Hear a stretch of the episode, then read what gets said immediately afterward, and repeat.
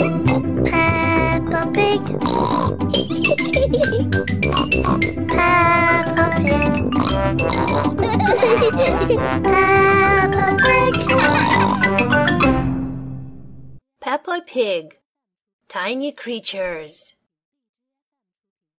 Peppa and George are helping Grandpa Pig pick vegetables. Grandpa hands Peppa a lettuce. Peppa can see something sitting on the lettuce.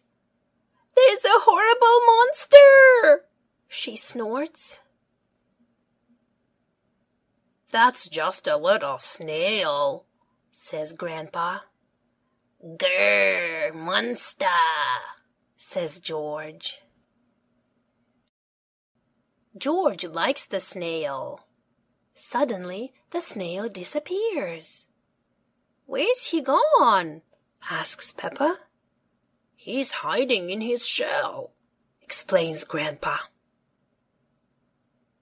Grandpa, George and I want to be snails, says Peppa. Well, says Grandpa, these baskets can be your shells.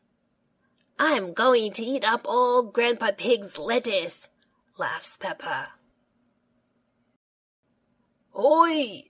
Keep off my lovely lettuce, you cheeky snails, calls Grandpa. And when Grandpa Pig shouts at me, giggles Peppa, I'll hide inside my little house. Monster, says George. Here are Peppa and George's friends. Can we be snails too? They ask. Well, says Grandpa, you could be something else exciting from the garden. What's that buzzing sound? asks Peppa. Buzz. It's coming from that little house, says Suzy. It's a bee house, explains Grandpa. It's called a hive. The bees collect nectar from the flower and then fly to the hive to make it into honey.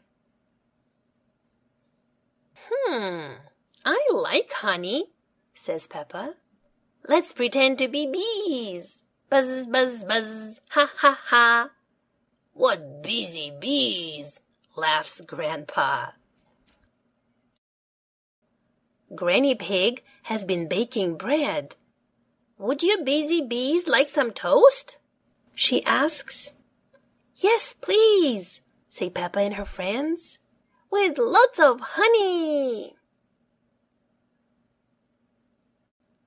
I like being a bee because they eat lots of lovely honey, says Suzy. I like being a snail, snorts Peppa, because they eat all Grandpa's vegetables.